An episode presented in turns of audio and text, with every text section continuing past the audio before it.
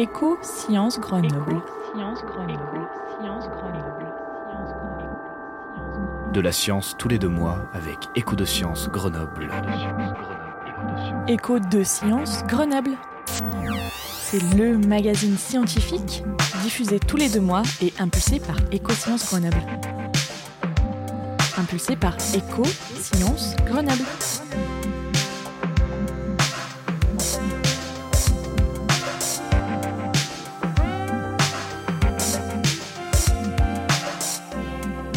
Bonjour à toutes et à tous et bienvenue dans ce nouvel épisode d'Écho de Sciences Grenoble, le podcast du centre de sciences La Casemate. Le 30 septembre prochain ouvrira Cosmocité sur le site des Moulins de Villancourt sur la commune de Pontelet. Au programme, un bâtiment qui souhaite donner à voir la planète et l'univers, mieux comprendre les phénomènes scientifiques, apprendre à se cultiver. Mais quelles sont les valeurs aujourd'hui des sciences de l'univers Qu'apportent-elles pour le monde de demain et quels sont les principaux questionnements des scientifiques dans ce domaine? Autant de choses auxquelles nous allons essayer de répondre, effectivement dans une partie congrue parce qu'en 40 minutes, on n'a pas le temps de balayer euh, tous les sujets dans ce nouveau podcast en compagnie de Xavier Delphos. Bonjour Xavier. Bonjour Émilie, bonjour à toutes et à tous et merci beaucoup d'être avec nous aujourd'hui. Vous êtes astronome à l'Institut de planétologie et d'astrophysique de Grenoble, donc l'IPAG. Votre travail concrètement, c'est d'observer les planètes de notre Voie lactée, de les étudier et parfois même d'en découvrir de nouvelles. Comment et quand est née votre discipline? Alors, d'un point de vue philosophique, la question est très ancienne. On a notamment des penseurs grecs du côté des atomistes qui se posaient la question si des mondes similaires à la Terre pouvaient exister ailleurs. Il y a des penseurs du Moyen Âge aussi dans les universités européennes qui se posaient la question de savoir si d'autres étoiles pouvaient exister. Mais ça restait une question philosophique, il n'y avait pas de données scientifiques pour l'étayer, et puis c'était très très loin d'être l'idée majoritaire. C'était quelques penseurs euh, dans une idée, on va dire, minoritaire. Euh, d'un point de vue scientifique, c'est, on va dire, depuis le XVIIe siècle qu'il est bien démontré que les étoiles sont des équivalents au Soleil, et donc le Soleil est entouré de planètes. Donc pourquoi les étoiles ne seraient pas entourées de planètes? Donc la question est bien posée à ce moment-là, 17e siècle. On peut par exemple lire des ouvrages comme les ouvrages de De Fontenelle, Entretien sur la pluralité des mondes, qui date de 1680 et quelques, la date exacte, je ne me rappelle plus, où on voit vraiment cet aspect qui est, développé et qui devient vraiment courante dans l'idée euh, générale. Après, d'un point de vue de la preuve directe, c'est beaucoup plus tardif. Là, on est au milieu des années 1990 avec la découverte des toutes premières planètes extrasolaires et la preuve qu'elles existent bien, même si on imaginait depuis plus de 300 ans que peut-être elles pouvaient exister. Est-ce qu'il y a des grandes dates un peu qui jalonnent euh, justement ce domaine de l'astronomie en termes de découverte? Ah oui, il y en a plusieurs. Ben, les années 80, milieu des années 80, première détection d'un disque dit protoplanétaire en fait, qui est un peu plus tardif, mais qui est le, le résidu de la formation des, planètes, donc qui pourrait ressembler à, quoi ressemblait notre système solaire quand il était très jeune, avec quelques millions d'années. Donc là, milieu des années 80. 92, euh, découverte des premières planètes, mais autour d'un objet particulier, qui est un pulsar. C'était pas ce qu'on attendait. Un pulsar, c'est le reliquat d'une étoile qui a explosé en supernova, donc pas un endroit très favorable à la vie, notamment. Donc a un peu moins marqué. Puis 1995, la découverte de la planète autour de 51 Pégase par euh, Michel Mayor et Didier Queloz, qui leur a voulu le prix Nobel une vingtaine d'années plus tard, aux observations faites à l'Observatoire de Haute-Provence. Puis après, il y a plein de jalons qui sont derrière, de nouveaux instruments qui ont marqué des choses. La découverte des premières planètes rocheuses, telluriques comme la Terre, beaucoup plus tardif, et des planètes en zone habitable dans les années 2010. On va en parler un peu plus tard de ce que ça veut dire. Voilà, donc il y a, plusieurs jalons. Il me paraissait aussi euh, important de donner quelques définitions et remise finalement en contexte à nos auditeurs et auditrices euh, afin de ne pas les perdre pour cette émission. Donc nous, nous vivons sur la Terre dans le système solaire qui est le système planétaire localisé au sein d'une galaxie. Cette galaxie, elle est composée de quoi? Alors une galaxie, à l'origine déjà, c'est beaucoup de gaz. Beaucoup de gaz qui s'est euh, concentré à certains moments en étoiles. Donc il y a de nombreuses étoiles, dans notre galaxie, il y a plusieurs centaines de milliards d'étoiles, environ 200 à 300 milliards d'étoiles. Encore beaucoup de gaz qui est présent qui va former de nouvelles, étoiles. Euh, il y a un trou noir supermassif au cœur également, planqué ici, quelques objets, des nébuleuses qui sont jolies, quelques objets exotiques. Mais essentiellement, c'est un ensemble d'étoiles, d'objets stellaires, de gaz, le tout euh, en système autogravitant, c'est-à-dire qui est retenu par, sa propre gravité et qui ne va pas se disperser dans l'univers grâce à sa propre gravité qui le maintient. Est-ce qu'il y a plusieurs galaxies dans, l'univers et est-ce qu'elles se ressemblent toutes? Alors dans l'univers, il y a aussi des centaines de milliards de galaxies. Donc des centaines de milliards d'étoiles dans une galaxie, des centaines de milliards de galaxies. Donc si on fait le compte total des étoiles, ça en fait beaucoup, beaucoup dans l'univers. Ça fait beaucoup de milliards tout d'un coup. C'est un grand nombre de milliards. La nôtre est une galaxie spirale barrée. Alors voilà, si vous êtes devant Internet, vous tapez ça sur votre moteur de recherche pour voir à quoi ça ressemble. Elle est très jolie d'ailleurs. Enfin, on n'a pas une vision précise parce que voir qu'un objet quand on est à l'intérieur, c'est pas facile, c'est une reconstitution. Euh, c'est une des grandes catégories de galaxies, ce n'est pas rare, les, galaxies spirales barrées. Euh, c'est pas non plus les plus nombreuses, mais, ce, n'est pas rare. Mais il y en a d'autres de différents types. Il y a des galaxies elliptiques, des galaxies irrégulières, par exemple. Bon, mais ça, ça mériterait une émission en elle-même pour, euh, euh, discuter de, tous ces points-là. Donc une galaxie assez commune, mais très jolie quand on en voit les représentations reconstruites. En spirale barrée, donc. la question aussi que je me posais pour ce préambule, c'est que c'est un peu la question de l'œuf ou la poule. Est-ce que c'est la galaxie qui est arrivée en, premier ou est-ce que c'est les étoiles? Alors on pourrait avoir d'abord une image un peu simpliste, puis on se rend compte qu'elle n'est pas tout à fait exacte. Hein. L'image simpliste, c'est que d'abord le gaz s'est réuni, euh, voilà un endroit où les étoiles ont pu se former ensuite. Alors globalement, c'est relativement vrai. Après, pour qu'il se réunisse le gaz et, qu'il reste présent, il y a un petit élément dont on n'a pas parlé avant, qui est qu'est-ce qui concerne une galaxie, c'est la matière noire l'essentiel de la galaxie est constitué finalement de, ce qu'on ne sait pas ce que c'est, de ce qu'on appelle la matière noire, qui l'auto-entretient, qui, permet la gravitation de, s'exprimer, qui permet de la tenir. Il fallait qu'elle soit là en amont également pour que ce gaz puisse se réunir. Ensuite, une galaxie, c'est pas un objet non plus isolé dans l'espace. Donc oui, la majorité des étoiles qu'on voit autour de nous se sont formées dans notre galaxie à la suite de sa formation elle-même, donc dans le deuxième temps. Mais notre galaxie continue à avoir à accréter du gaz, qui arrive, du gaz intergalactique, qui continue à enrichir la galaxie en continu. Et puis notre galaxie a tendance aussi à cannibaliser ou accréter d'autres petites galaxies qui passent un peu trop près et qu'elle accrète, qu'elle englobe en elle-même. Donc certaines des étoiles dans notre galaxie sont formées finalement dans une autre galaxie qui a été ensuite accrétée par notre propre, notre propre galaxie, pas forcément dans les mêmes temps, pas forcément avec exactement les mêmes constitutions. Et justement, est-ce qu'on sait avec précision euh, combien il y a d'étoiles? Est-ce qu'on arrive à les compter? Vous nous disiez tout à l'heure qu'il y en avait des milliards, mais est-ce qu'on arrive euh, à toutes les avoir répertoriées à l'heure actuelle Alors, pas toutes, mais beaucoup. Euh, il y a un certain nombre de grands relevés. Notamment, il y en a un aujourd'hui qui est fait par le satellite Gaia, qui mesure la distance de toutes ces étoiles. Donc toutes celles jusqu'à une certaine magnitude ou certaine luminosité, on va dire, qui sont accessibles aux instruments, ce qui est les gros instruments, ça peut être très très loin. Quand c'est une étoile de type solaire, on peut les voir très très loin, bien au-delà de la galaxie notamment. Donc ça, on est capable de le répertorier. Il y a des toutes petites étoiles qui sont nombreuses, qui sont moins lumineuses. Donc parfois, les plus lointaines de la galaxie, on n'arrive pas à les détecter. Donc là, on a des limites de, de détection qui sont plus proches. Et puis il y a aussi tout ce qui est derrière le centre de la galaxie. Notre centre de la galaxie est en direction de la constellation du Sagittaire constellation, là, en été, par exemple, on peut la voir en début de nuit, plein sud, elle est dans cette direction-là. Et le centre est là, et le centre de la galaxie, il y a beaucoup d'étoiles, puis il reste beaucoup de gaz et de poussière qui est présent, donc ce qui est derrière, on ne le voit pas.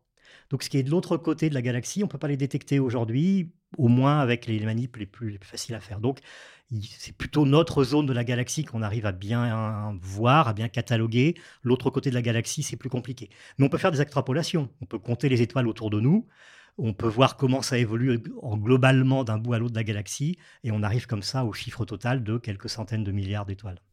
Eh bien, merci pour ce préambule. Avant de s'intéresser à la formation des planètes et puis à l'habitabilité des planètes et euh, enfin à la médiation euh, de votre sujet auprès du grand public, je euh, vous propose qu'on écoute Anne Soquet. Elle est physicienne du globe à l'Institut des sciences de la Terre, qui fait partie de l'OSUG, l'Observatoire de l'univers de Grenoble, et enseignante-chercheuse à l'UGA. C'est notre audacieuse du jour. Les audacieuses, un voyage dans le temps pour rencontrer des femmes en avance sur leur temps. Des femmes en avance sur leur temps qui font avancer le temps. Euh, je m'appelle Anne Soquet et je suis euh, physicienne du globe. Moi, ma spécialité, c'est la géodésie spatiale. Donc, euh, j'utilise soit des images prises par satellite, soit des données prises par des instruments comme le GNSS, Global Navigation Satellite System, qui permet en fait de positionner des points euh, enfin de manière très précise et de mesurer la déformation de l'écorce terrestre, notamment la déformation de l'écorce terrestre associée au tremblement de terre. Donc quand il y a un tremblement de terre, je peux mesurer euh, le déplacement et la déformation qui va avoir été généré par ce tremblement de terre. Mais euh, je peux aussi mesurer la déformation qui a lieu avant et après les tremblements de terre parce que ça nous apporte des informations sur la façon dont les tremblements de terre se préparent et la façon dont les tremblements de terre ont un impact sur l'écorce terrestre donc c'est important de mesurer la déformation euh, de l'écorce terrestre parce que ça va nous apporter euh, des données importantes pour mieux comprendre la mécanique euh, des failles et la friction qu'il va y avoir sur ces failles. En ce moment, je m'intéresse beaucoup à des failles particulières qui sont les zones de subduction, qui sont des zones en fait où des plaques océaniques passent en dessous euh, de plaques continentales. Et donc ça génère des, chaînes de montagnes comme les Andes par exemple, mais on a aussi des subductions euh, euh, partout autour du Pacifique et notamment au Japon. Et pourquoi est-ce que je m'intéresse à ces, à ces zones? C'est parce que ce sont les failles en fait qui génèrent les plus gros tremblements de terre. Et donc moi je m'intéresse actuellement à essayer de comprendre comment ces grands séismes, très grands séismes, se préparent. Et donc pour cela, euh, ben, je m'intéresse euh, aux signaux de déformation euh, qui précèdent ces tremblements de terre pour savoir quelles sont les zones dans lesquelles on va avoir des contraintes en fait qui vont être accumulées et qui sont susceptibles de se relâcher dans un futur grand séisme. Mais je m'intéresse aussi aux signaux précurseurs qui sont difficiles à mesurer on peut essayer de chercher les déformations euh, terrestres avant-coureuses d'un séisme, et puis des déformations transitoires qui peuvent précéder des tremblements de terre, mais généralement ce sont des déformations qui sont assez ténues, qui sont difficiles à trouver, et euh, qui ne peuvent être euh, observées qu'après beaucoup de, post-traitement, donc plusieurs années après, etc. Donc bien sûr, on ne peut pas utiliser ça pour faire de l'alerte. Et euh, de toute façon, en fait, on en est encore à un stade où on ne sait pas si ça arrive de manière systématique, parce qu'on a tellement de difficultés à le mesurer qu'on ne sait pas si... Euh, c'est caché dans le bruit ou si euh, c'est quelque chose qui arrive effectivement de manière systématique. Donc c'est encore une vraie question de recherche à l'heure actuelle.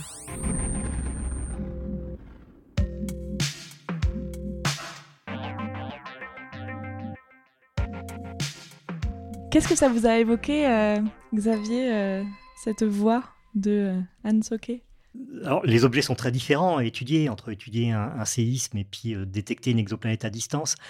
Mais par contre, des points communs qui font que les sciences de la Terre et de l'univers ont beaucoup d'écho entre elles, notamment toutes ces notions qu'on veut capter un signal qui est perdu dans la nature. On n'est pas en train de faire une manipulation, une expérimentation où on peut essayer d'isoler le signal qu'on veut détecter, c'est un début de son expérimentation, et puis de, figer le reste pour l'isoler le plus possible, ce qui demande beaucoup d'intelligence pour ça. Là, non, tout nous arrive. Et Anne Soquet parlait des bruits qui sont présents, les bruits de la nature ou, les difficultés de, mesure qui sont présents ici. Euh, et on a la même chose dans la détection d'exoplanètes. Quand on veut détecter par exemple une exoplanète par la méthode des, vitesses radiales, bah, il y a plein de choses qui font que la vitesse de l'étoile varie en dehors de le fait qu'il y a une présence de planètes autour. Euh, qui vont nous troubler, qui vont nous bruiter les choses. Donc voilà, on ne peut pas séparer les, signaux. Euh, et il faut prendre tout ce qu'on a et essayer d'analyser ce qui nous intéresse et de voir le reste, comment le, soustraire si on y arrive. C'est intéressant parce que vous, effectivement, vous n'avez pas les mêmes sujets d'études, mais vous avez les mêmes outils, notamment les outils mathématiques, euh, les outils physiques, les grandes théories physiques. Alors il y a des différences, mais globalement, il y a quand même, on se comprend beaucoup quand on se parle ensemble, oui. On a vu euh, que notre galaxie, elle était composée de beaucoup d'éléments qui cohabitent ensemble.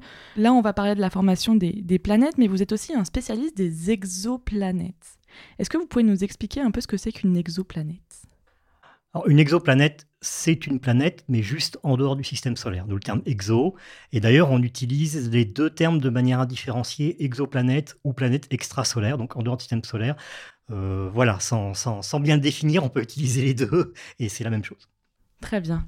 Alors, euh, est-ce qu'on sait dater la, présence de la première planète dans notre système solaire? Alors, dans le système solaire, euh, oui. Les planètes sont nées à peu près en même temps que le, que le Soleil. à quelques millions d'années près. Donc notre Soleil, lui, date d'il y a 4,5 milliards d'années à peu près, et les planètes, c'est à peu près similaire. hein. À quelques millions d'années près, c'est au même moment. Comment ça se forme une planète? Alors, il faut d'abord voir la formation de l'é- de l'étoile elle-même, du Soleil elle-même. Donc, on est au milieu d'une grande nébuleuse avec beaucoup de gaz au sein de notre galaxie. Puis, pour une raison ou pour une autre, il y a une perturbation gravitationnelle, une supernova qui explose un peu plus loin. Voilà. Donc ce que vous appelez une nébuleuse, c'est un amas de gaz. C'est un amas de gaz, essentiellement un amas de gaz avec un peu de poussière. C'est-à-dire, poussière, c'est des petites particules solides de quelques microns qui ont pu se, se constituer. Tout à fait. Donc, au sein de cette nébuleuse, il y a une petite perturbation qui arrive, gravitationnelle. Ce qui fait qu'une zone de la nébuleuse va s'effondrer sur elle-même. Et plus elle s'effondre sur elle-même, plus il y a un grumeau dense au centre qui lui-même va attirer par gravitation ce qui est autour de lui. Donc cet effondrement va s'accélérer de cette façon-là.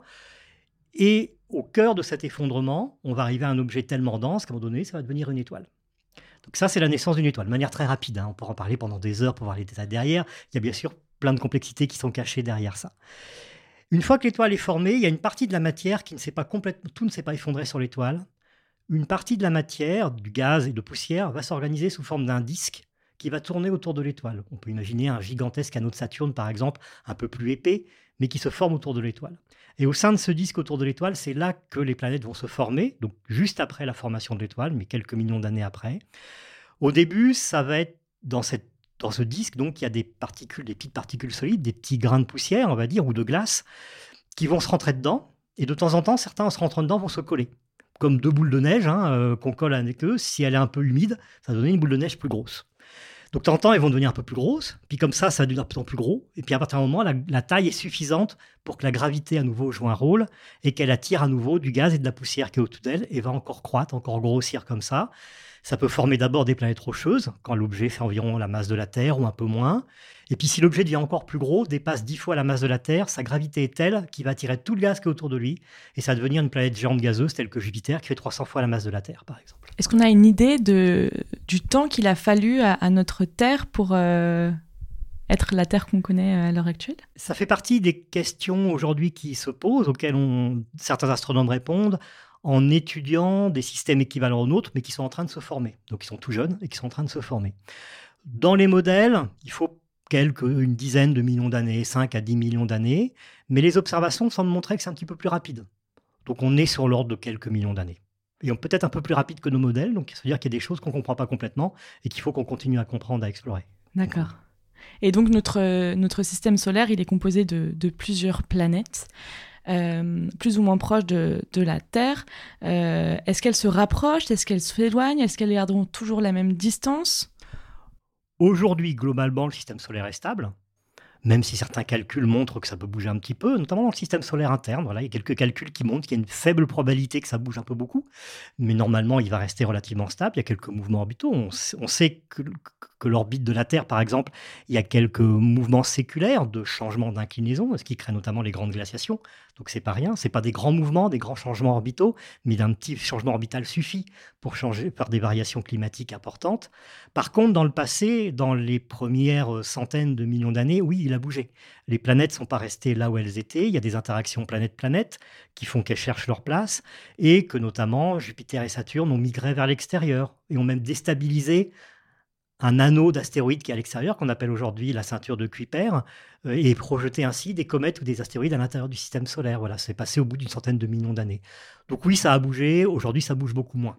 Mais un peu de mouvement quand même. D'accord. Et est-ce que dans d'autres galaxies, on trouve euh, justement euh, des planètes qui ressemblent à celles de notre système solaire et dans, la, dans laquelle ça ne s'est pas passé comme, comme sur le système solaire? Alors, dans d'autres galaxies, c'est très difficile de détecter euh, les exoplanètes. C'est très loin. Il y en a quelques-unes détectées, mais surtout, on s'intéresse aux étoiles de notre propre galaxie, à détecter donc des systèmes planétaires autour des étoiles, notamment les, plus proches de nous, les plus faciles à observer, nos plus proches voisins, qui restent malgré tout très loin.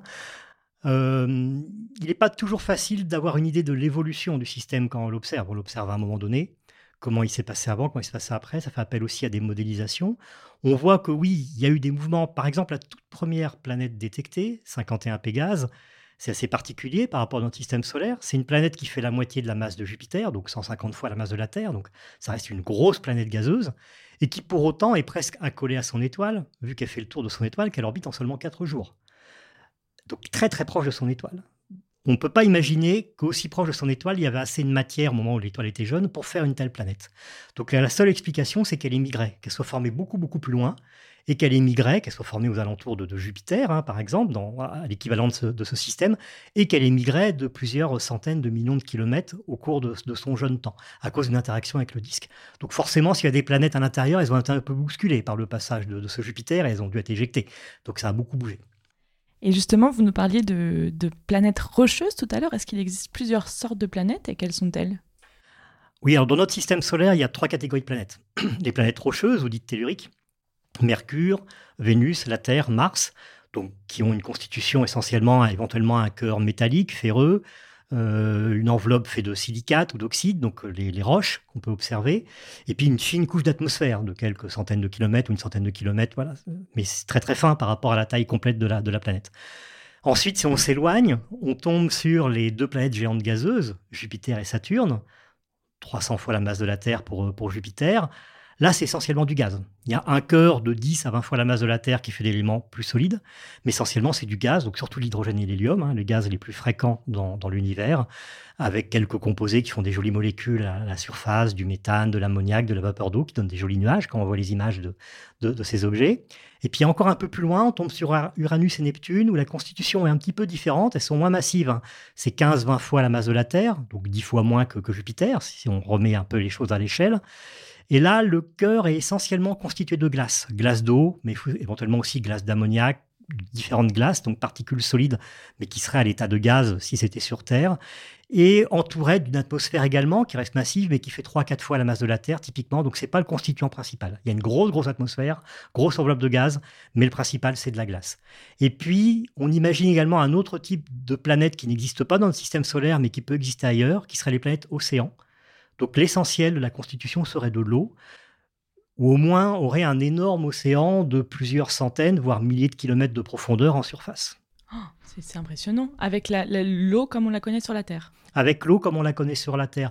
En fait, ce qui nous inspire ça, c'est par exemple des satellites qui orbitent autour de Jupiter ou Saturne, Titan par exemple, Europe, etc., qui sont essentiellement constitués de glace.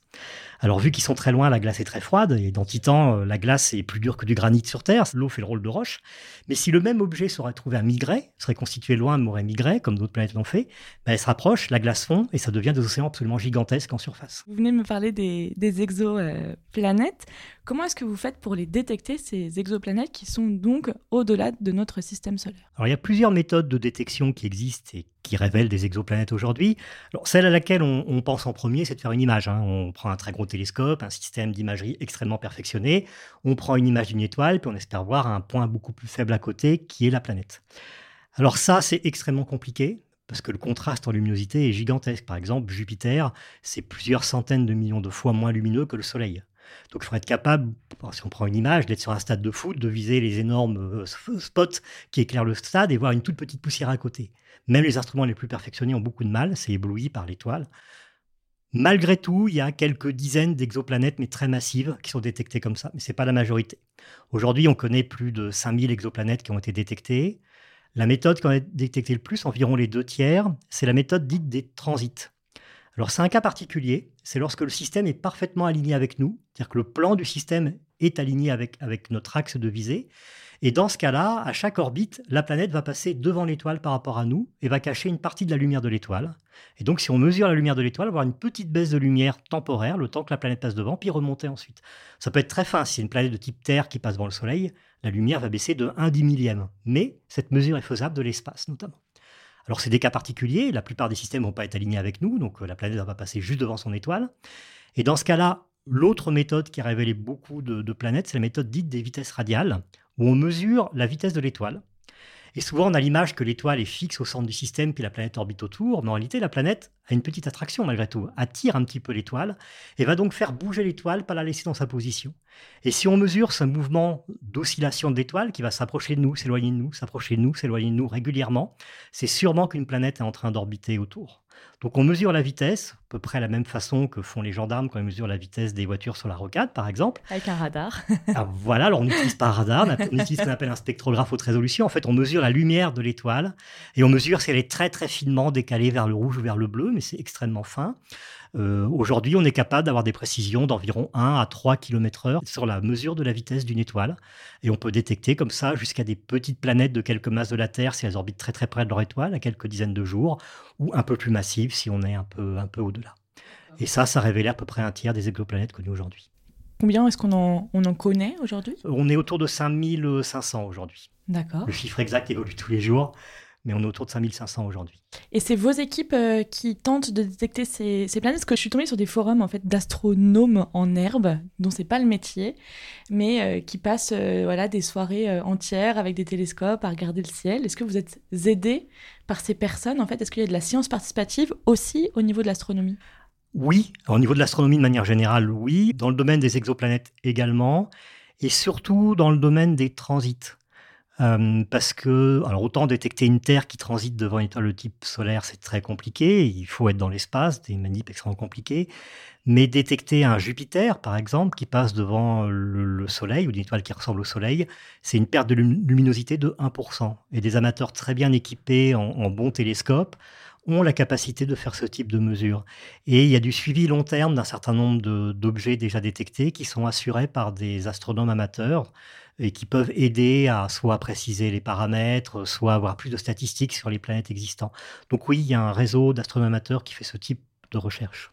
On va parler de l'habitabilité euh, juste euh, après cette euh, chronique dans l'éprouvette avec Stéphane Beck qui va nous parler des colamboles. À tout de suite.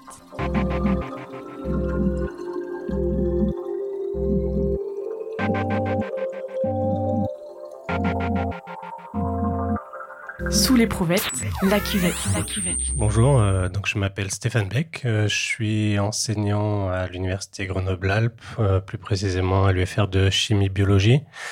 Et j'ai fait quelques travaux de recherche sur un groupe de la faune du sol, sur les colamboles. On considère que, par exemple, dans une cuillère à café de sol, donc dans 4 grammes de sol, il y a plusieurs millions, voire dizaines de millions d'individus.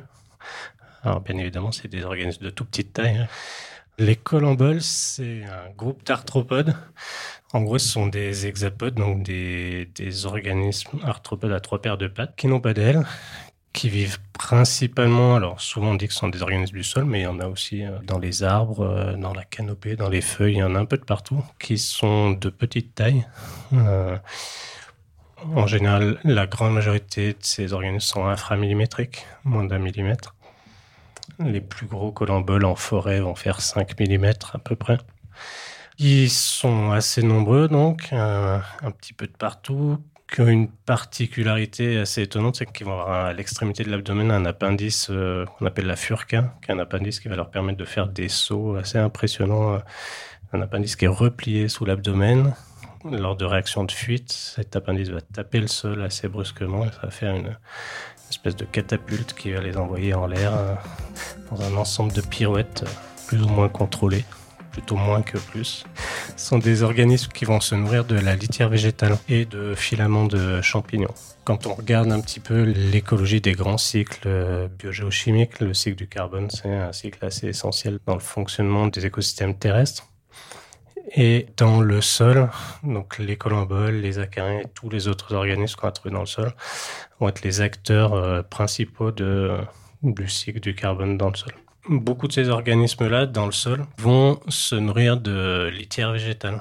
La litière végétale, c'est les feuilles mortes qui tombent sur le sol, le bois mort, euh, les tiges, les, morceaux de végétaux qui vont tomber. Dans une forêt, par exemple, il y a toutes les feuilles mortes qui tombent l'automne, au printemps d'après, il n'y en a plus. Euh, donc, qu'est-ce qu'elles sont devenues? Ben, En fait, elles ont été intégrées. Et il y a des organismes qui les ont découpées, qui en ont ingéré une partie, et puis tout ça, ça a été euh, digéré, on va dire, par des micro-organismes, par des bactéries, par des champignons. Et donc, les organismes du sol, finalement, dans ce cycle de la matière, euh, vont être euh, responsables ou vont permettre la reminéralisation de la matière organique qui va tomber sur le sol.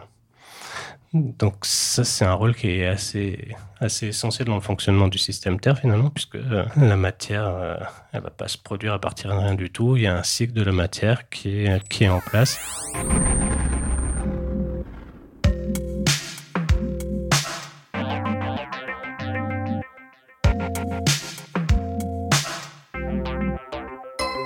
Après la conquête des océans, du nouveau monde, des pôles et des plus hauts sommets, le monde se tourne désormais vers l'espace et envoyer des personnes y vivre euh, dans le contexte d'une Terre qui deviendrait euh, irrespirable sans l'être une option pour le futur, comme par exemple c'est le projet d'Elon Musk. Alors j'imagine que ça vous fait euh, réagir ce genre de choses. Oui, complètement. je, je, pense que non, ce n'est pas une option. Il n'y a pas de planète B. Euh, enfin, il y en a peut-être, mais on les atteindra jamais. La vision d'Elon Musk est parfois délirante, faut quand même pouvoir le dire. Ces planètes sont très très lointaines. On n'a aucune capacité de les, atteindre. Hein. On les détecte de loin, on n'a aucune capacité de les atteindre. Si on prend un peu une image, parce qu'on va parler en années-lumière, en milliards de kilomètres, ça évoque plus rien. Mais si par exemple on fait une maquette du système solaire à l'échelle 1 sur 10 milliards, on rapproche tout d'un facteur 10 milliards, ben, à ce moment-là, la Terre se retrouve à 15 mètres du Soleil. Dans la réalité, c'est 150 millions de kilomètres. Hein. Mais là, la Terre est à 15 mètres du Soleil. Neptune est déjà à 450 mètres. Ce qui fait déjà loin pour atteindre. Nos sondes mettent des années et des années, une dizaine d'années pour faire ces 450 mètres à l'échelle. En réalité, c'est 4,5 milliards de kilomètres. Donc si Neptune se retrouve à 450 mètres, qu'on met déjà des années pour l'atteindre, Proxima du Centaure, qui est l'étoile la plus proche de nous, va se retrouver à, euh, à 4200 km de nous à cette même échelle. 4200 km. Donc imagine Neptune à 500 mètres. On met déjà des années et des années pour faire ces 500 mètres. Proxima du Centaure se retrouve à plus de 4000 km. Dans la réalité, c'est 4,24 années-lumière. Mais ça donne un peu l'échelle. On est bien incapable de parcourir cette distance aujourd'hui et même dans un avenir très très lointain. Donc aujourd'hui, on les étudie. Ça va nous apprendre beaucoup de choses. On va en parler par la suite. Euh, mais les atteindre, euh, c'est du domaine du rêve aujourd'hui. Bien sûr. Donc ça paraît complètement incroyable. Il n'y a pas de planète D, il, faut entretenir la nôtre autant qu'on peut. on n'aura pas de planète de secours. Je pense que c'est bien de se le redire. En préparant cette émission aussi, j'ai compris qu'un de vos credos, c'était justement l'habitabilité euh, d'une planète qui se mesure à la capacité justement d'un corps euh, astronomique à développer et à accueillir la vie. Quelles sont les conditions qui doivent être réunies afin de permettre à la vie d'exister? Alors, déjà, on en a une vision encore très simpliste. Parce que déjà sur notre propre planète Terre, on ne sait pas encore exactement comment la vie s'est formée, on a quelques notions d'environnement qui sont indispensables, mais on ne sait pas jusqu'à quel point certains éléments clés sur la Terre ont été absolument nécessaires. Donc dans la vision, on commence par du plus simpliste, et puis petit à petit, on va aller au plus complexe. Alors déjà, dans le plus simpliste, la vision véhicule des messages complexes. Ça doit être codé donc sur des molécules assez compliquées, euh, que ce soit l'ADN, soit d'autres messages. On est sur donc il faut, il faut une chimie complexe. Et la chimie du carbone est vraiment le meilleur pour cela dans l'univers. Le carbone, ou moins des chaînes carbonées, permettent de faire des molécules longues, donc qui portent beaucoup d'atomes, donc qui peuvent porter des, messages importants. Le carbone, en plus, c'est abondant dans l'univers. Donc voilà, il y, y, en a d'accessibles. Mais par contre, pour que la chimie du carbone puisse s'exprimer le mieux possible, elle a besoin d'un solvant elle va se faire dans un milieu, et le meilleur milieu pour ça, c'est l'eau liquide. Donc ça donne le premier point, c'est le premier élément qui nous semble vraiment indispensable pour que la vie puisse se former et qui était essentiel pour Terre, c'est qu'il y ait de l'eau liquide euh, sur la planète. On sait que ça a été crucial pour Terre, on imagine que c'est crucial dans d'autres termes. Qu'est-ce qui fait qu'une planète a de l'eau liquide justement euh, à sa surface? Alors déjà, il faut que la planète soit rocheuse il faut qu'elle ait une surface. S'il n'y a pas de surface, c'est difficile d'avoir le liquide à sa surface. Donc déjà, une planète gazeuse comme Jupiter, on ne peut pas l'imaginer, même Uranus, Neptune, c'est pas les bonnes planètes. Et une planète rocheuse, euh, c'est plutôt les plus petites. Et nos mesures montrent que c'est plus probable si l'objet, la planète, fait moins que 5 fois la masse de la Terre. Ce qui peut être quand même gros par rapport à la Terre, mais on n'est pas du tout, à nouveau sur Jupiter, c'est 300 fois la masse de la Terre. Voilà. On reste sur les petites planètes, notre Terre est, relativement petite, mais on est dans cette, dans cette catégorie-là. Ensuite, bah, il faut qu'elle soit à la bonne distance de son étoile. Ni trop proche, va faire trop chaud, ni trop loin parce qu'il va faire trop froid. Alors derrière ce point basique, il se cache en réalité euh, des calculs extrêmement complexes avec des modèles climatiques euh, trois dimensions qui servent notamment à, calculer l'évolution climatique de la Terre et qu'on peut utiliser sur d'autres types euh, d'objets. Donc on fait des modèles climatiques très complexes pour dire quelle est la bonne distance et savoir quand détecte une exoplanète, est-ce qu'elle est la bonne distance pour éventuellement avoir de l'eau liquide. Aujourd'hui, on en est là on recense les bonnes planètes, qui sont à la bonne distance de leur étoile, pour que s'il y a de l'eau dans leur constitution, elle ait une chance d'être liquide à la surface. Dans les 5500 que vous connaissez Dans les 5500 qu'on connaît, et dans les 5500 qu'on connaît, une planète à la bonne distance et à la bonne masse, il en reste plus qu'une petite dizaine ou quinzaine. Ah ouais, donc ça, ça écrème. Alors parce qu'elles sont difficiles à détecter. Pas parce qu'elles sont rares, mais parce que ça reste des petites planètes, et plus les planètes sont petites, plus elles sont difficiles à détecter. Donc on n'a pas pu faire cette recherche poussée autour de beaucoup, beaucoup d'étoiles. Il faut vraiment beaucoup de temps de télescope pour détecter chacune d'entre elles. Ce sont planètes difficiles à détecter. Ensuite, bah, ce qui va rester à faire, c'est une fois qu'on a une planète dite en zone habitable, c'est-à-dire qu'elle a la bonne distance son étoile pour que s'il y a de l'eau dedans, elle soit liquide. C'est ce qu'on définit comme la zone habitable. Il faut aller plus loin. Est-ce qu'il y a effectivement de l'eau dans sa constitution? Parce que la planète peut être en zone habitable, mais être un désert complet sans une goutte d'eau à la surface. Donc là, c'est des recherches qui vont démarrer, qui commencent à démarrer, notamment avec l'extrême Large Télescope, un télescope de 40 mètres de diamètre qui va être construit, fini d'être construit dans quelques années au Chili, ou le James Webb Space Telescope, qui vont juste commencer à initier ces travaux parce qu'ils sont difficiles à détecter au sein de l'atmosphère d'une exoplanète la présence d'un élément chimique tel que l'eau. Mais c'est des recherches qui, vont, sont en train de démarrer et qui vont surtout prendre suite dans les, dans les décennies à venir. Puis après, il y aura encore une autre question. Si on a de l'eau, on va imaginer qu'elle est liquide à la surface. Est-ce qu'il y a de la vie? Là, ça va être encore plus compliqué. Il va falloir détecter ce qu'on appelle des biomarqueurs, c'est-à-dire un indice de vie, mais on veut le détecter à distance. On va jamais envoyer une sonde pour le voir. Sur Terre, par exemple, un biomarqueur, c'est l'oxygène. L'oxygène, il est produit par les plantes. Euh, il n'est pas présent naturellement dans l'atmosphère, il arrive après. Il est arrivé il y a quelques centaines de millions d'années seulement l'oxygène dans, l'atmosphère terrestre, il y a environ 700 millions d'années. Donc voilà, donc il y a plein de recherches aujourd'hui qui sont faites à la fois pour comprendre le climat que peuvent avoir ces exoplanètes, et puis qu'est-ce qui peut être un biomarqueur, qu'est-ce qui n'est pas un biomarqueur, et comment détecter à distance de la vie. Mais euh, c'est la génération future d'astronomes qui va faire ce boulot surtout. S'il y a des jeunes qui nous écoutent aujourd'hui, euh, il y a du travail. Est-ce que justement, euh, c'était un peu l'angle voilà, d'attaque qu'on avait pris pour cette émission Est-ce que ces, recherches ben, sur les planètes habitables, elles nous permettent de mieux comprendre notre propre Terre? Aujourd'hui, pas encore. Mais c'est vraiment un objectif euh, du siècle ou des siècles à venir. Parce que comprendre l'évolution d'un objet quand on en a un seul exemplaire à étudier, c'est complexe. C'est pour ça que vous en cherchez d'autres aussi. C'est cela. Par exemple, essayez de comprendre euh, comment évolue une marguerite si vous avez une seule marguerite et vous n'avez pas le temps d'observer dans le temps bien écloses. Vous allez dans un champ de marguerites, il y a des marguerites en bouton, il y en a des bien éclos, il y en a des fanés. Immédiatement, vous avez l'idée de, du comment cycle, la du cycle de, de, cette marguerite. Globalement, il reste des études à faire pour aller plus en détail, mais c'est un peu pareil, euh, ça a été pareil pour le, notre propre Soleil. Quand on a une seule étoile à étudier, c'est un peu complexe.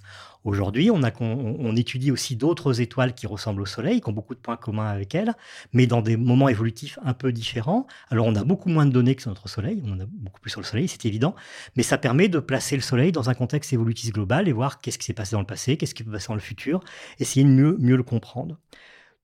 Pour la Terre, c'est un petit peu la même chose. Avoir dans quelques décennies assez d'éléments sur de nombreuses planètes qui ont des points communs avec elles, qui sont quasiment des terres, mais un peu plus chaudes, un peu plus froides, un peu plus jeunes, un peu plus vieux, une constitution un petit peu différente, va permettre vraiment de mettre notre propre planète au sein d'une catégorie et pas comme un objet unique et peut effectivement aider à, sa compréhension globale. Mais à nouveau, c'est pas tout de suite. Là, on est vraiment sur les toutes premières premières étapes, mais il faut les faire pour les étapes suivantes. On est sur un objectif au siècle, voire au-delà. Bien sûr. Et euh, qui dit habitabilité, donc dit euh, nouvelle forme de vie. Est-ce qu'on a déjà trouvé euh, d'autres formes de vie ailleurs que sur la Terre? Aujourd'hui, non. Il y a toujours des recherches dans le système solaire, où là, on peut essayer de faire des études in situ. Mars, par exemple, Mars, lorsque cette planète était jeune, avait quelques centaines de millions avant le milliard d'années. Il est maintenant bien démontré qu'il y avait de l'eau en abondance à la surface de Mars, parce qu'à l'époque, Mars avait une atmosphère plus dense que cette planète a perdue. Et l'atmosphère étant beaucoup moins dense aujourd'hui, la température est baissée, et en plus la pression est trop faible, l'eau passe directement de l'état de glace à vapeur. Mais durant le premier milliard d'années, il y a eu au moins des mers peu profondes à la surface de Mars. Donc la question se pose, est-ce que de la vie a pu se former? Donc est-ce qu'on peut trouver éventuellement des formes fossilisées de quelque chose qui ressemble à des bactéries, par exemple? Ou est-ce que la vie a pu survivre dans les profondeurs si elle s'est formée? La réponse n'est pas définitive. S'il y a de la vie, elle est forcément sur une forme très rare. Hein. Et il y a aussi quelques lunes autour de, Jupiter et Saturne qui intéressent beaucoup de monde, c'est des lunes où la surface est glacée. Mais par des mesures géologiques, on sait que sous cette glace, de plusieurs dizaines de kilomètres, voire un peu plus, il y a un océan liquide. Est-ce qu'il y a de la vie possible sous cette glace ou pas du tout? Il y a des sources chaudes au fond. Est-ce que de la vie peut, a pu se former ou pas? C'est pas forcément probable, mais ça reste des objets d'étude intéressants. Très bien. Alors avant de parler du futur euh, justement euh, de euh, notre système solaire et de l'importance de la médiation scientifique sur l'astronomie, je vous propose d'écouter Anaïs Schneider. Est-ce que vous allez en montagne, Xavier? Ah oui. Eh bien, Anaïs Schneider, elle est coordinatrice de l'association Montagne et Sciences et je vous propose qu'on se retrouve juste après ça. Ça va arriver près de chez vous, surtout si vous habitez là où on veut que ça arrive. Va arriver près de chez vous, surtout si vous habitez près de l'endroit où on veut que ça arrive. Bonjour, je m'appelle Anaïs Schneider, je suis salariée et coordinatrice de l'association Montagne et Sciences. C'est une association qui a été créée en 2015 à l'initiative de deux chercheurs et chercheuses grenoblois de l'Institut des sciences de la Terre et puis de l'Institut des géosciences de l'environnement. Et ces deux chercheurs ont créé le festival Rencontre Montagne et Sciences euh, l'année précédente, un festival de films d'aventure scientifique en montagne. Et du coup, ils se sont rendus compte qu'il fallait une association pour porter ce festival et, se mettre en réseau. L'association, elle propose euh, pas seulement le festival qui lui se passe plutôt à l'automne. L'association, elle s'est lancée dans l'organisation de randonnées scientifiques en montagne. Sur le même principe que, que le festival, c'est de, de, découvrir ce que les chercheurs font en montagne, toutes les recherches, euh, l'observation qui est réalisée euh, en montagne sur euh, l'environnement, euh, la biodiversité. Enfin, c'est très varié comme sujet. donc, il y a d'abord le festival qui permettent du coup de, de voir ces recherches-là de façon euh, assez ludique. Et puis après, euh, l'association, elle a été un peu plus loin en proposant des sorties directement sur le terrain, accompagnées par un ou une chercheuse et puis par un accompagnateur en moyenne montagne. Parler de montagne à l'heure actuelle, euh, à Grenoble, où on est tout entouré de montagnes, c'est assez intéressant parce que cette ville, elle a, deux visages. Elle est entourée de, trois massifs, euh, donc on voit partout où qu'on soit dans la ville. Et puis à la fois, c'est vraiment un gros poste de recherche. Et donc du coup, euh, ces deux mondes sont pas forcément alliés surtout pour le grand public. Donc le festival, voilà, il s'est donné comme, comme objectif de faire connaître tout ce qui se passe en montagne du côté de, la recherche. Écouter le, bruit de, l'écaille rocheuse, c'est un super sujet de recherche et ils en ont fait un, vraiment un très beau film pour mieux prédire les risques en fait en montagne. Après, il y a d'autres types de recherches qui sont plutôt comment on vit en, haute altitude donc, par exemple, on a eu un film l'année dernière qui était sur, euh, sur Expédition Everest, qui était un film vraiment où on essayait de comprendre euh, en quoi la science peut aider les alpinistes à aller en haute altitude. Et puis euh, aussi comment euh, bah, des personnes vivent en haute altitude. C'est pas que pour euh, voilà des exploits scientifiques. Et donc du coup là, les scientifiques en fait en installant des, stations météo très très haut, bah, faisaient eux-mêmes de l'alpinisme. Donc c'était vraiment un double regard sur la montagne à la fois du point de vue sportif et du point de vue scientifique. Et puis par exemple l'expédition 5300 qui est voilà un projet grenoblois fait clairement écho à ces recherches là. Comment vivent ces populations à 5300 mètres d'altitude Alors la programmation de cet été, du coup, pour les randonnées scientifiques, c'est sur notre site internet euh, montagne au pluriel-science au pluriel.fr. On a un onglet randonnée où il y a pas mal de sorties proposées jusqu'à même euh, cet automne. Et euh, par contre, le festival, lui, il va démarrer en, novembre. On est en train de préparer la programmation. Donc euh, voilà, on est plutôt en ce moment en train d'archiver la neuvième édition qui vient de se clôturer à Chamonix en juin et préparer la dixième édition avec des belles surprises.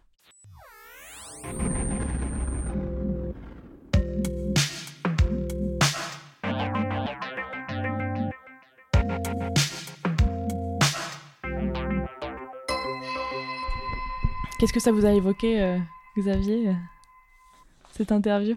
J'ai aimé l'idée d'écouter les, les, écailles euh, de, la, de, la, de, la, montagne. Ouais. Et eh ben cette émission, elle aurait pu durer des jours et des jours si on avait dû balayer tout l'univers. On n'a pas vraiment le temps, malheureusement. Ici, on va se poser la question du futur de la discipline et de l'importance de la médiation sur l'univers auprès des publics. Pourquoi est-ce que c'est important, Xavier, d'étudier la, la question de l'origine de l'univers? De manière générale, étudier l'univers permet de voir des objets dans des niveaux d'énergie, de pression, de température qui sont complètement inaccessibles sur Terre, même dans les manipulations les plus complexes. Donc ça permet de tester la physique dans les milieux extrêmes. C'est généralement les bons moyens de vérifier que nos modèles physiques sont les bons ou nos théories physiques, ou s'il faut les revoir. On parle souvent, par exemple, du trou noir, qui est assez connu dans le grand public. Bah, savoir que le trou noir, ça monte les limites de notre connaissance. On est incapable de comprendre ce qu'il y a au cœur parce que nos deux grandes théories physiques sur la relativité générale et la mécanique quantique sont complètement en désaccord dans ce type d'objet. Donc ça montre qu'il y a un échec ici et qu'il faut aller au-delà. C'est un exemple parmi d'autres. Euh, mais la cosmologie, notamment, euh, ou l'étude de l'univers dans sa globalité, ou même des galaxies, nous montre que l'essentiel de la matière ou de l'énergie n'est pas sous une forme qu'on connaît, sous forme de matière noire, énergie noire, mais ça fait l'essentiel de notre univers aujourd'hui. Donc l'essentiel, on ne le connaît pas. Alors, du coup, beaucoup de gens cherchent, c'est pas mon domaine, mais beaucoup de gens cherchent. Et qu'est-ce que ça va nous révéler sur la matière et comment cela sera utile pour l'humanité dans l'avenir? On n'en a aucune idée aujourd'hui, puisqu'on ne sait pas ce que c'est. Mais il n'est pas impossible, ça permet de faire un jour une découverte essentielle sur la matière et qu'on va en trouver une utilité première. Vous nous avez parlé justement de la relativité générale et de la physique quantique. Euh, est-ce que notre meilleure compréhension dans le futur des processus euh, et de notre système solaire, il va se faire grâce aux progrès techniques, grâce à, à, à nouvelles théories? Enfin, Comment est-ce que vous imaginez en fait le futur de votre discipline? Les deux vont ensemble. Il faut vraiment marcher sur les deux pieds. Il faut d'un côté des données de plus en plus précises pour aller au-delà de ce qu'on connaît déjà, hein, pour connaître de nouvelles choses, et, de plus en plus de données. Donc ça, c'est forcément des progrès de l'instrumentation. Donc il y a de la recherche-développement dans nos laboratoires, il y a l'utilisation de ce qui sort de certaines industries également, euh, des progrès dans le traitement des données, dans la manipulation, donc tout le numérique éventuellement l'utilisation de l'intelligence artificielle qui est derrière. Et puis, il faut aussi des progrès des idées. Mais il faut qu'elles aillent ensemble parce que les idées vont progresser si on montre que les données ne sont pas en accord avec les modèles, avec les théories, et les idées vont faire mieux comprendre ce qu'on observe. Donc ça va monter ensemble. Puis il faut également un, progrès général des idées, on va dire, pas que des idées scientifiques, parce qu'il faut aussi, généralement, la société s'intéresse à un problème lorsqu'elle se rend compte qu'il est intéressant en lui-même. Et quand on regarde l'histoire des sciences, on voit que bien souvent, c'est d'abord la philosophie qui a pu faire avancer certaines idées, se poser la question, est-ce que la vie extraterrestre existe, par exemple? Bah, il peut y avoir en même temps une avancée de la science et une avancée de l'idée philosophique en même temps. Vous avez travaillé justement sur différents modules de Cosmocité, donc qui ouvrira euh, au public le 30 septembre à Pont-Clair avec euh, les équipes de la Casemate. Est-ce que vous pouvez nous raconter votre euh, module chouchou préféré dans cette exposition? Alors, Chouchou préféré, c'est dur, c'est dur de faire un choix entre ses enfants. Alors, j'ai pas travaillé sur tous les modules, hein, mais, mais par contre, j'ai travaillé avec beaucoup de chercheurs aussi, euh, de différents laboratoires euh, grenoblois, qui soient des laboratoires de l'Observatoire des sciences de l'univers ou d'autres laboratoires hors de, cet observatoire. Euh, mais bah, il y en a deux sur lesquels j'ai pas mal participé, que j'aime beaucoup. Il y en a un surtout sur les planètes habitables, on en a parlé là. Donc, qui est une petite manipulation qui est justement pour se poser la question est-ce qu'une planète a les bons éléments pour être éventuellement habitable? Ça ne veut pas dire habiter, hein, mais éventuellement habitable euh, ou pas. Donc, c'est une petite recherche active que, que le public va devoir faire. D'autres sur lesquels des collègues ont travaillé sur la formation des planètes. Donc, on en a parlé aujourd'hui, mais tous ces éléments sont là. Mais il y en a plein qui sont, qui sont très chouettes. Il y a un mur pétrologique, par exemple, qui permet de savoir où est-ce que les roches sont formées dans les Alpes ou en profondeur? Euh, si on veut voir quels ont été les séismes récents dans les Alpes des derniers jours, il y a des manipulations qui le permettront. Donc il y a vraiment beaucoup, beaucoup de choses. N'hésitez pas à aller le visiter après le 30 septembre, qui est la date de l'ouverture. Comment est-ce que vous avez travaillé pour rendre compréhensible euh, justement des notions, des concepts qui peuvent être euh, assez compliqués à, comprendre? Mmh. Alors à la base, sur Cosmocité, à la base, la plupart des propositions sont venues de chercheurs avec une idée de médiation ou pas. Euh, on appelait ça dans des, dans des grands thèmes scientifiques ou des, grandes idées scientifiques, par exemple euh, système ou, échelle. Quelles sont les échelles de l'univers qu'on met en avant? Hasard et nécessité, par exemple. Quels hasards ont amené la présence de vie aujourd'hui sur Terre On ne connaît pas tous? Est-ce que c'était dit d'avance qu'on va la planète? Ou non C'est une série de hasards qui ont fait que c'est pas. Quelles sont les nécessités? Par exemple, l'eau pour la formation de la vie. Voilà, c'est quelques grands thèmes qu'on a voulu mettre en avant. Puis on a certains thèmes qu'on a mis encore plus en avant avec des idées de médiation ou pas.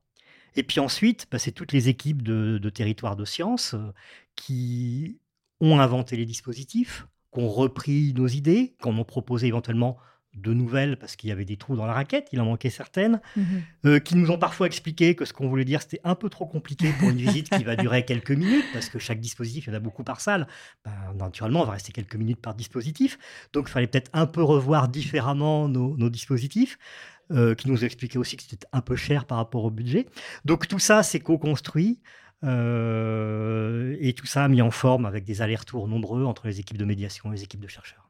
Il y a des métiers aussi qu'on connaît très peu euh, dans le milieu de la culture scientifique, y a notamment bah, le maquettiste, l'illustrateur, le designer sonore pour faire prendre vie à, à, cet univers en fait. Qui, qui, sont intervenus, un certain nombre d'entreprises effectivement qui sont intervenues sur les dernières étapes de, réalisation. Alors là, c'est vraiment les, équipes de territoire de sciences qui ont été en contact avec ces entreprises, beaucoup moins les chercheurs, où on plus en contact avec les médiateurs.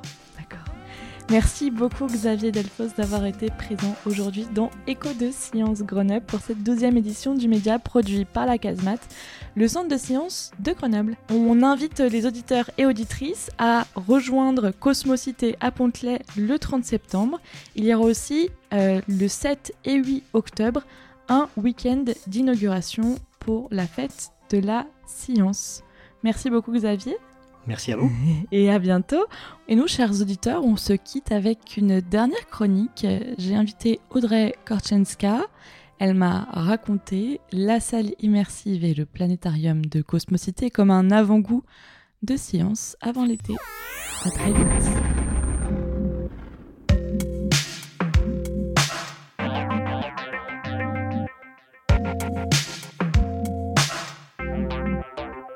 Je m'appelle euh, Audrey Korchinska et je suis chargée de projet euh, pour Territoire de Sciences, donc qui gère et la casemate et Cosmocité à Grenoble. À Cosmocité, on travaille euh, beaucoup sur l'immersion des publics, que ce soit à travers les expositions et la scénographie d'exposition, mais aussi avec deux salles immersives qui nous plongent complètement dans l'image. Le planétarium, c'est une euh, salle un petit peu comme une salle de cinéma, mais la particularité, c'est que l'écran, on l'a pas en face de nous, on l'a au-dessus de nos têtes.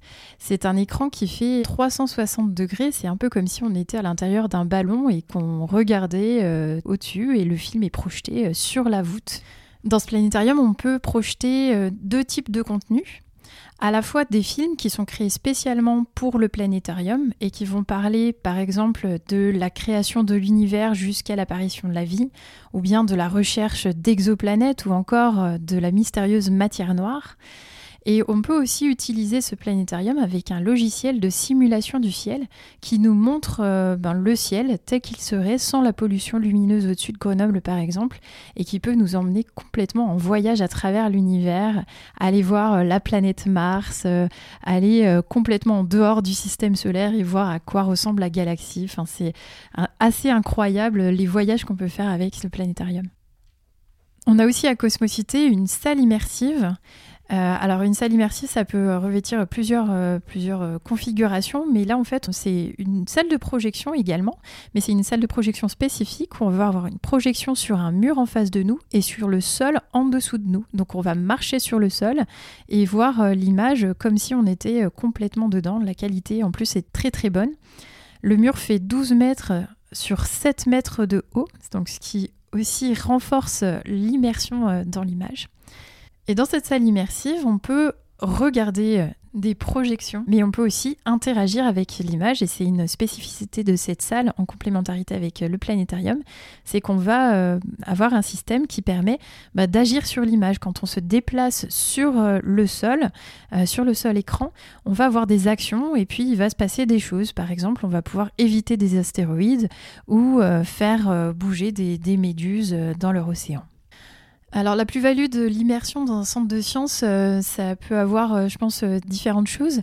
Moi, je trouve que l'immersion, dans, surtout dans l'image, avec cette salle immersive et ce planétarium à Cosmocité, ce sont des créateurs d'émotions. Euh, donc autant euh, on va pouvoir être complètement émerveillé par des choses qu'on ne peut pas voir en fait euh, tous les jours. Quoi. Aller se promener dans l'univers, c'est inaccessible. Donc ça nous permet de, nous rendre dans des endroits qu'on n'aurait jamais visités par ailleurs.